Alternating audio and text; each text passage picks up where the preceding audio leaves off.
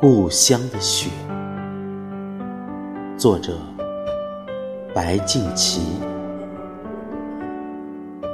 雪是洁白的心灵，落在那古老的村庄，童真的笑语响彻山谷。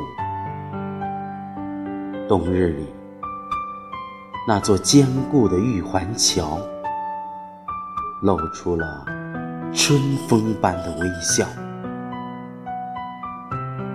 有多少树摇，就有多少的回眸。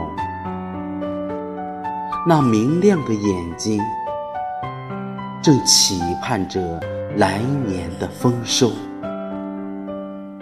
即使。寒凝山丘，一颗颗心却在火盘中跳跃。